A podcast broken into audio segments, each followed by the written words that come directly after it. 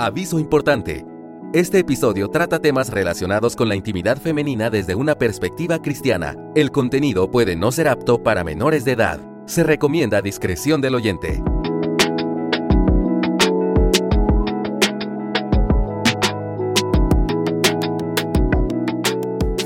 Las mujeres atraviesan por una serie de cambios físicos a lo largo de sus vidas y esto conlleva o representa un reto no solamente para ellas como mujeres, sino que tienen un impacto en su vida matrimonial y familiar también. En el episodio de hoy vamos a tratar de entender mejor cómo esto impacta a su entorno y qué podemos hacer al respecto. Bueno, en realidad eso es todo un tema, un tema interesante, porque los cambios que la mujer experimenta tiene elementos biológicos, elementos emocionales y por supuesto espirituales. Y por eso, querida Carol, tenemos un invitado muy especial y es el doctor Fuertes. Mi amigo, el doctor Fuertes, eh, Juan Fuertes es, es, además de creyente y un excelente consejero bíblico, es médico ginecobstetra.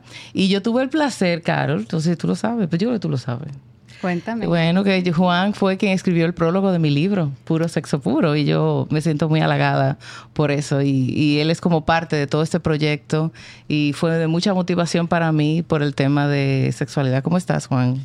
Muy bien, gracias a Dios. Y realmente para mí fue todo un honor y un placer poder participar. Eh, en, este libro, tener que leerlo completo, uno de los primeros y disfrutarlo y viendo cómo estaba plasmado todo lo que en 17 años, casi 20 años de, profesión, yo había podido interactuar con las pacientes, sus esposos, su familia, poder verlo plasmado en un libro fue como, como un alivio en mi, en mi, en mi alma y fue algo magnífico para mí. Realmente muy, muy poderoso todo lo que está escrito en ese libro. Sí. Es, un buen recurso, sin duda alguna. Gracias, doctor Fuertes, por estar acá. Así que, ¿qué les parece si vamos entrando entonces en materia? Entendemos que el diseño del cuerpo es precioso, es maravilloso, pero no necesariamente así se siente en las etapas de la vida. Eh, la, la mujer, nos vamos a enfocar en las etapas de la mujer que, que, atraviesan desde el periodo del embarazo hasta la menopausia. Exactamente. Nos vamos a, nos vamos a dedicar a ver eh, cómo, cómo atravesar esas etapas y cómo sobrevivirlas, porque muchas veces se siente como algo tedioso, como algo que de lo que quisiéramos escapar. Así que para hacer un, recorrido muy rápido, porque estoy segura que ya muchas mujeres se pueden identificar. claro. ¿Qué te parece, Cornelia, si empezamos recordando por ejemplo, el embarazo. Sí. Eh, para quienes no lo saben o quienes no lo han vivido todavía. Cuéntame, cuéntame. El embarazo representa un cambio físico fuerte para la mujer. Ya de por sí, eh, desde el momento en el que uno se entera que está embarazada, uno sabe automáticamente que el cuerpo va a cambiar físicamente. Eh, y es tiene su parte asombrosa el poder ver y observar cómo el cuerpo es capaz de portar vida y apreciar el diseño de Dios y apreciar al Dios creador a través de, ese proceso. Pero eso también lleva a la mujer a experimentar otro tipo de desafíos. Hay cambios hormonales que son reales, que alteran mucho de la manera en cómo nosotros ya funcionábamos hasta ese momento y, así continúa este proceso hasta llegar al punto del parto. Claro, y el posparto entonces hace un, un lío también, porque entonces hay otro cambio hormonal que ocurre de manera drástica, que afecta las emociones, y luego entonces no nos estamos recuperando de este posparto cuando descubrimos que tenemos que lactancia y malas noches. Y entonces este cambio hormonal también de acostumbrarnos a este ritmo, este cerebro que no está durmiendo, este estar alerta todo el tiempo, eh, es una etapa, y la lactancia es una etapa, no es una etapa de un día, ni de dos, ni de un mes, ni de tres, porque aunque no sea lactancia materna, como quiera, el cuidado de un bebé toma tiempo y después la crianza y todo eso, y al final entonces la mujer tiene este tema de la,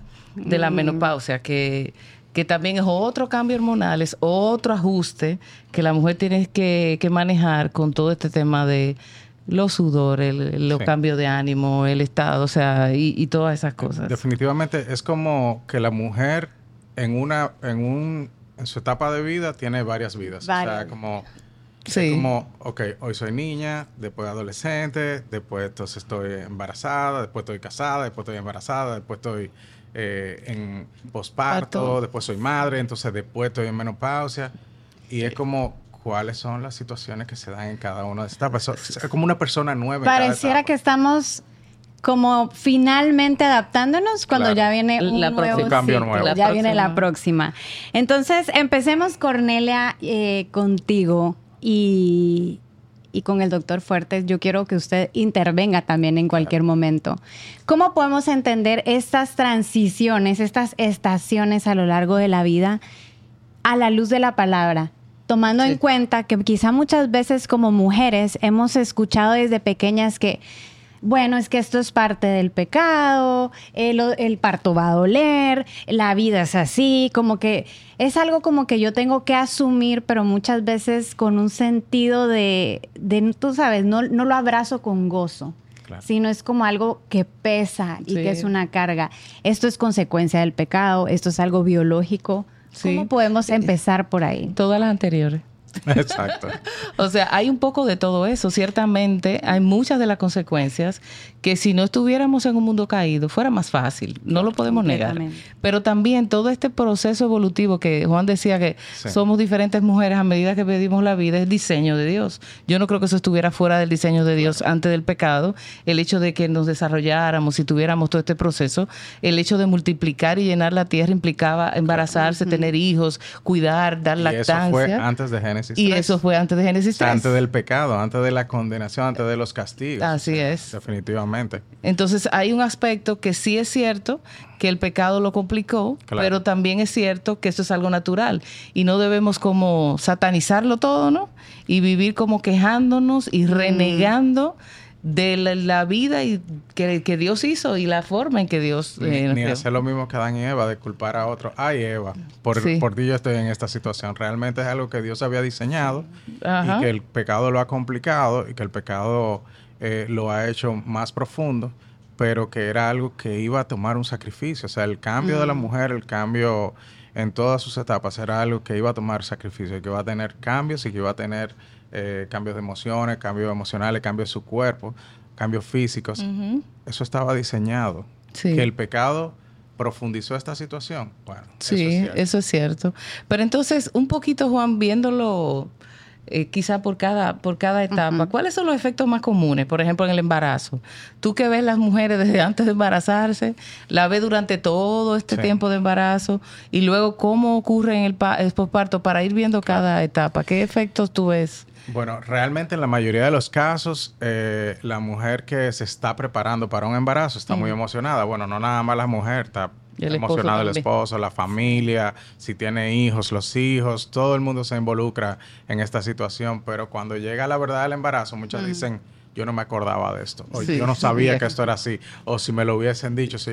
No, no, mucha gente se lo dijo y aún así tú entendías que tú ibas a poder sobrellevarlo y comienzan todas las... Y tomando en cuenta que son nueve meses, no una semana. Nueve meses, exactamente, y que los, tres, y que los tres primeros son muy terribles eh, porque esas, esa elevación de los estrógenos, progesterona, eh, hace cambios, vienen los malestares, viene el cambio en el mm. paladar, eh, en, en el olfato, en todo. Entonces es algo como, es un torbellino de situaciones que pasan, que ellas creían que estaban preparadas para eso y aún habiendo tenido la experiencia y es algo nuevo. Yo siempre digo que todos los embarazos son, de primerizas. Exacto. Porque todos pueden ser diferentes. Cada uno trae lo no, no, necesariamente son ¿Y, ¿Y te ha pasado que alguna mujer, como cuando está llegando al tercer trimestre, como que medio se acostumbró un poquito? Sí, eso pasa. Y entonces, da luz. Llega. Pero es, cuando ya se asoma la siguiente. Cuando yo siempre le digo ya en esa etapa, le digo ya estás disfrutando del embarazo. Y dice, sí, ya estoy disfrutando del embarazo. Y ya me quedo, ok. Qué bueno, disfrútalo por estas semanas. Porque, lo que queda. Porque ya viene. Y entonces en el posparto, ¿qué es lo que ocurre eh, al sacar esa placenta? Que esta mujer mm. cambia. Hay, hay cambios radicales también y todo debido a las hormonas. Si le vamos a echar la culpa a alguien, tiene que ser las hormonas. Eh, después que la mujer tiene nueve meses con niveles hormonales ah, elevados de progesterona, de estrógeno, de mm, todas las sustancias que, se presentan en el embarazo, pasa el embarazo, pasa el parto, pasa la, cesárea, sale la placenta, empieza de manera estrepitosa a caer todos los niveles hormonales. Eso hace que haya un cambio nuevamente emocional, mental, físico, que distorsiona toda la, la, vida de la mujer. Tanto así que en las dos primeras semanas está descrito lo que se llama el baby blues, que es como una pequeña depresión que es normal, que van a pasar todas, que algunas ni siquiera se dan cuenta porque no tienen el tiempo para, para, pensar en ellas. Y son cosas que suceden y que van a suceder. No importa quién tú seas, no importa qué tan fuerte, qué tan preparada tú estabas. Entendemos entonces que hay cambios físicos eh, que ocurren en nuestro cuerpo. Es una realidad que no podemos negarla, no podemos ocultarla. Pero también estos cambios conllevan un impacto en el entorno donde se encuentra una mujer. Esto tiene un impacto en la vida matrimonial para aquellas que se encuentran en una relación matrimonial y también al su núcleo familiar, pensando en hijos, incluso en, las relaciones con los más cercanos. ¿Qué podemos hablar del impacto que estos cambios en la mujer tienen en aquellos que les rodean? En la familia. Bueno, yo, yo te diré que yo he tenido muchos casos de hombres que van a la sesión terapéutica con sus esposas, ya con hijos grandecitos, ¿no?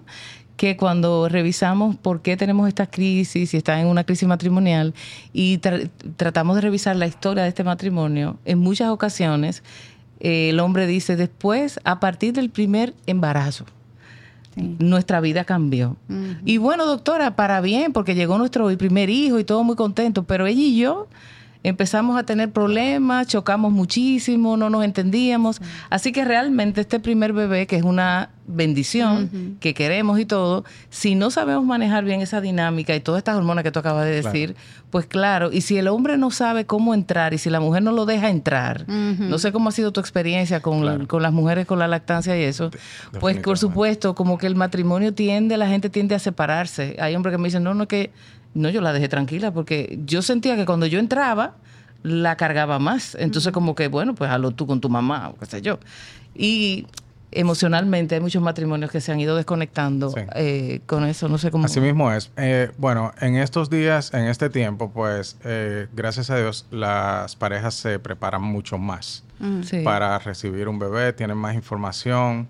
Y de hecho, a veces muchos mitos ya no son llevados como una realidad por parte de los familiares y todo eso. O sea, que casi siempre ellos pueden llevarlo. Aún así, y aún tú crees que estás preparado para esos cambios, crees que ya leíste lo suficiente, crees que tienes todo el conocimiento, cuando llega a la realidad del cambio, la realidad del el posparto, de la lactancia, de un bebé que en un principio cada hora y media, cada dos horas está llorando para pedir comida, no importa la hora el esposo que quizás empieza ya a tener la necesidad de querer estar cerca de su esposa, mm. eh, de, ser también que se le preste la atención. que antes tenía. O sea, es algo que realmente hace cambios sumamente drásticos en la vida, realmente en la vida de pareja y, realmente lo hemos visto mucho. Mm. Yo siempre pregunto, o sea, yo le pregunto mm. cómo va todo. Y cuando le pregunto todo, a veces soy directo y le pregunto cómo va... Las eh, relaciones sexuales. o sea, tu vida sexual, cómo van, cómo van ustedes, cómo van. ¿Y no hay alguna que te dice, ay, doctor, yo no estoy en eso, no? Tengo el hombre a dieta. El hombre a dieta. Ahí yo me preocupo, ¿no? Yo me preocupo, yo cambio mi semblante y yo le digo, eso no es correcto. Yo sé que no es fácil. Señores, yo sé que no es fácil. O sea, no porque soy mujer, porque no lo puedo sentir, pero por tanto que lo he visto, yo sé que no es fácil. Pero el hecho de, que ellas sepan que tienen que tratar de hacer el ejercicio, de volver a reconectar en, su, eh, en su matrimonio, en su vida familiar, como tratar de integrar todas las piezas al rompecabezas, si no lo hacen, entonces las piezas se van a perder y, eso va a traer mucho problema. Pero yo creo que algo que puede ayudar ahí es que esta mujer permita que este hombre entre al cuidado del bebé, a, la vida de ella de este momento. A ser parte de la vida que está viviendo. No sé si te ha pasado, pero hay hombres que se quejan de eso, de que no me deja entrar. Dice que yo no sé hacerlo bien, que yo no sé cambiar mm. pañales bien, que yo no le que no le saco los gases al, que qué sé yo, y eso le crea inseguridad a un hombre y, y bueno, ella se pasa su noche entera sola Eh, y hay otras mujeres que dicen, no, es que él trabaja y él es que tiene que descansar. Eh, y yo le digo, mañana en la mañana tú no tienes que trabajar con este bebé todo el día. No, y también está la, la parte cuando si el esposo está dispuesto o si se le permite, pero entonces tienen temor o tiene temor una de que no lo estás haciendo bien, o tiene el temor él de que lo está haciendo bien o no lo está haciendo bien, y eso vuelve otra vez y carga eh, la, atmósfera porque la mujer, todo se desvía a que la mujer tiene que estar atenta a todo y ella los, lo siente de esa manera, sea real o no, y eso también es algo que, Justamente ahí, ahí quería llegar yo también, porque estamos entendiendo que hay una realidad física, entendemos que hay un impacto en nuestras relaciones y también hay algo que sucede en nuestro interior. Nuestra vida espiritual se ve afectada también. Es una etapa muy común en que las mujeres empiezan a experimentar ansiedad, temores, depresión, porque las cosas cambian y el mundo, el, mundo que ellas conocían empieza a cambiar y entonces hay muchos más elementos que tomar en cuenta y muchas se abruman y, pierden el, control que quizá pensaban que, tenían. antes. Y, tienden muchas mujeres también a atribuir entonces eh, comportamientos absurdos, mal carácter, cambios de humor, eh, quizá el hecho de evitar el estar con nuestros esposos, de acercarnos eh, a todo esto. O sea, puede ser como la excusa más fácil o la carta que yo puedo sacar en cualquier momento y es acabo de dar a luz o tengo mala noche. estoy entrando en la menopausia, eh, ¿verdad? O, estoy en la etapa de, lactar. Y, y, es muy fácil. Pero yo quiero preguntarles a ustedes cómo debemos de entender nosotros la relación que hay entre nuestros cambios físicos, hormonales, lo que está pasando y nuestro pecado y cómo deberíamos de ser capaces también de distinguir cuando ya es un asunto del corazón eh, y no tanto de lo que está pasando por fuera. Bueno, algo que ayuda mucho a, uno es si yo soy capaz de ser vulnerable, si yo soy capaz de decirlo, de decir, mira, me siento, mm. eh, me siento irritable, estoy que peleo, no me soporto ni a mí misma, cosas así, ¿no? Que las mujeres decimos. El hecho de yo admitir mi situación me ayuda a poder eh, identificar qué me está pasando y también me ayuda a admitir que yo no puedo sola, que es algo importante, que Dios nos pone situaciones difíciles para que nos acerquemos a Él y nosotros tendemos a quererlo resolver nosotras solas, ni siquiera le pedimos ayuda a nuestro esposo, o sea, que está ahí al lado y que te está ofreciendo ayuda. No, yo puedo. Entonces, cuando estamos cargadas, lo primero que tenemos que decir, bueno, me siento eh, cargada. Y ciertamente hay impulsos hormonales, emocionales que tengo fruto de lo que está pasando y además fruto de que quizás no he dormido más que un par de horas, es cierto. Pero siempre yo puedo, eh, al admitir mi falta y mi pecado, decir, bueno, yo no he dormido bien y estoy irritable, perdóname. Perdóname que te hablé mal, perdóname que no te atendí, perdóname que te contesté el teléfono mal o que, o, que te ignoré literal. Estoy como zombie hoy eh, déjame ver eh, qué puedo hacer para mejorar eso. O sea que yo creo que el admitirlo, en lugar de, creernos que somos mujeres superpoderosas, que todo lo podemos solas, ya nos pone en una posición donde el Espíritu de Dios nos ayuda a discernir hasta dónde esto es un tema físico y hasta dónde esto es como que un tema espiritual. Evidentemente. Eh, la verdad es que como el pecado cambió todo, y todo estaba diseñado para que la mujer tuviera cambios, pero el pecado ahonda esto, se hace más difícil poder determinar cuándo comienza lo espiritual, lo físico, lo emocional. Pero evidentemente hay ayudas. A nivel médico hay ayudas. O sea, hay cosas que ya tenemos en la mano como test para saber si una persona está entrando en una depresión postparto, en la etapa del postparto, o en cualquier etapa de la vida. Pero hay signos que son muy floridos de, mucho llanto, mucho, mucha discusión, muchas peleas, eh, mucha eh, irritación. Son cosas que te van diciendo, ok, está bien, pero vamos a solucionar las cosas, como dice Cornelia, que pueden ser solucionadas.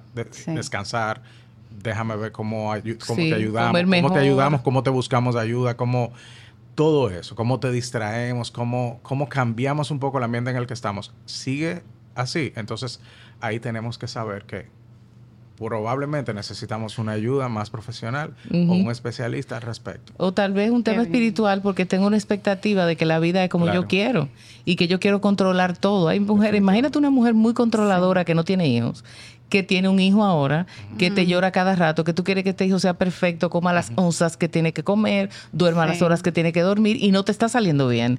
Te pones irritable, te pones incómoda. Es cierto que hay un tema hormonal, pero también hay una expectativa de vida que, está fuera de la realidad y que tiene que ver con tu pecado de orgullo, de que tú quieres que las cosas sean como tú quieres y Dios está utilizando toda esta situación para trabajar en tu santificación. Entonces, como que hay que entender, yo por lo menos entender, ¿cómo tú eras antes? De tener el bebé. ¿Cómo era tu vida antes? ¿Cómo tú pensabas que era?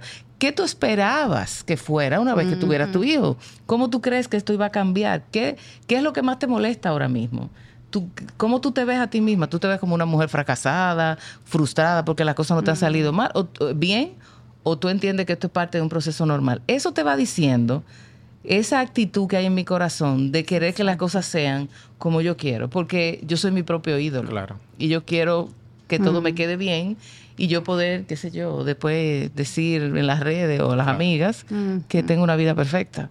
Y Dios se encarga de dañarnos todo eso. Así que de exponernos. expectativas, irreales. Muchas veces son irreales. Cuando no se cumplen, si es una persona como la que Cornelia acaba de describir, eso es un detonante también para, para, para todos esos cambios y para toda...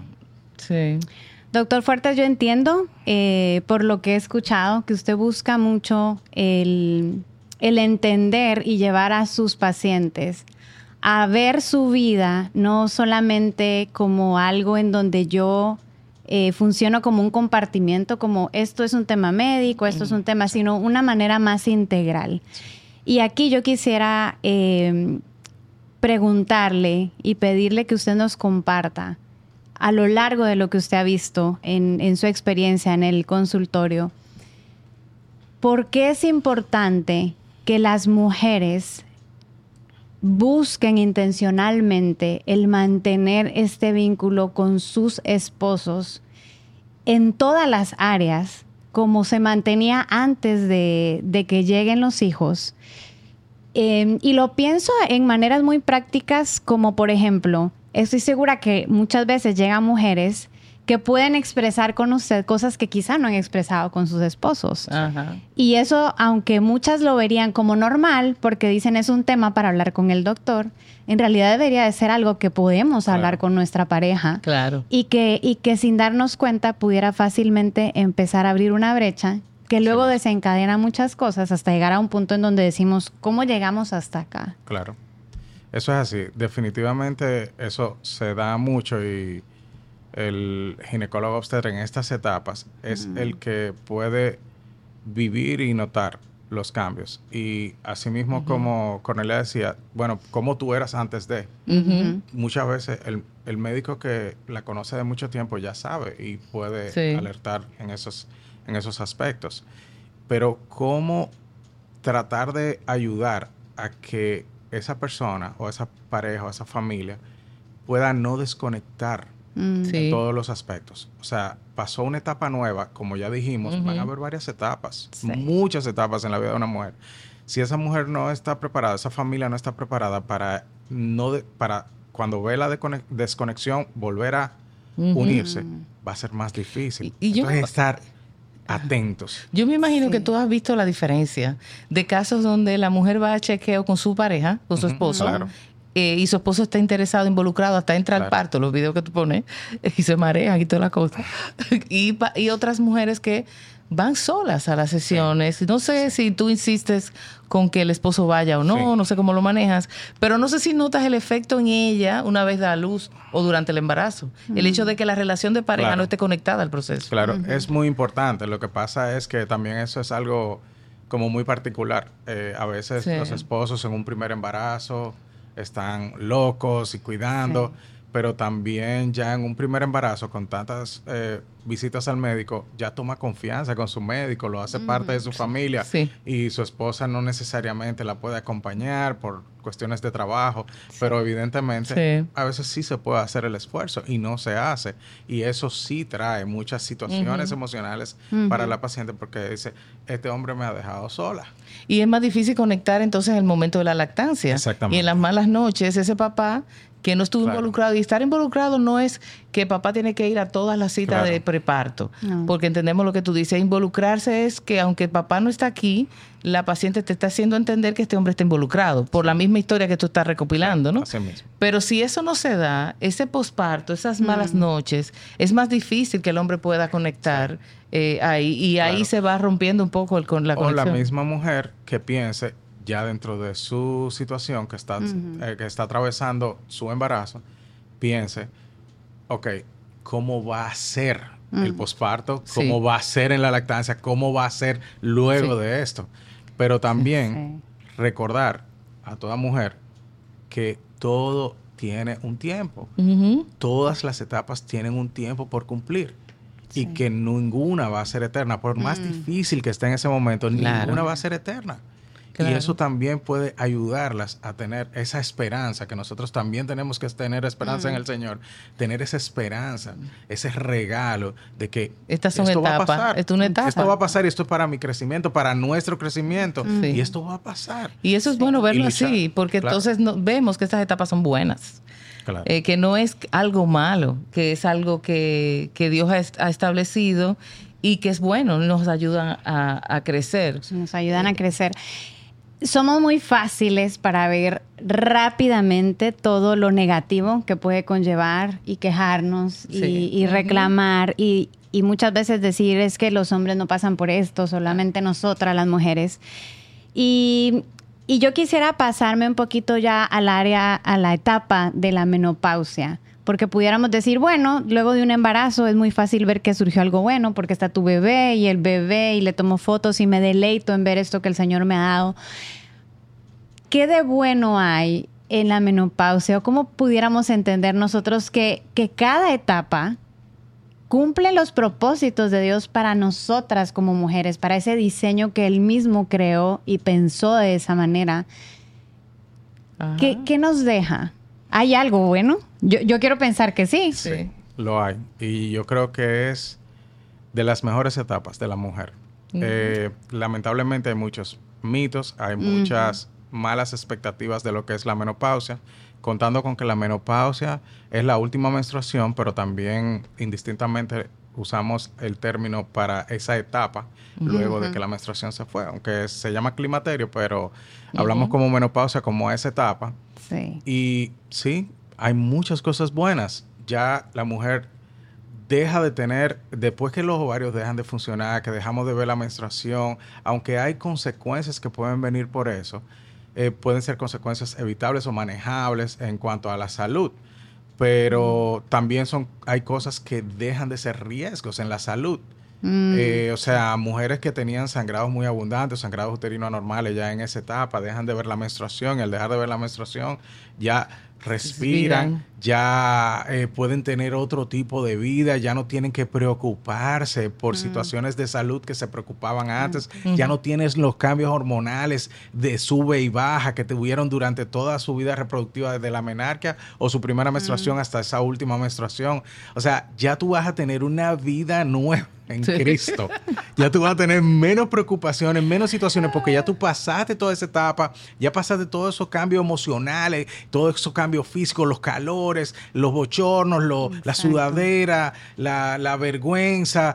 Ya pasaste todo eso y ya pasas a disfrutar una, una vida plena en la etapa que te corresponde. Claro. Sí. Tiene muchas etapas, no es un miedo el llegar a ese punto. De hecho, claro. yo creo que muchas deberían de anhelar ya Es llegar como a ese meta, punto. es como una meta. Además, Exacto. es un momento donde Es tú puedes como reflexionar tu vida y ver y recoger como todas las cosas que tú has ido sembrando y recoger esa cosecha que Dios te ha permitido. Tus hijos ya están más grandes, tienes un matrimonio más maduro, tienes más tiempo para ti, te sientes más segura, eres una persona más madura emocionalmente y puedes servir a otras personas, tienes un legado que dejar, tienes personas a quienes puedes servir, puedes trabajar con jóvenes que se están casando y explicarle todo tu, tu historia.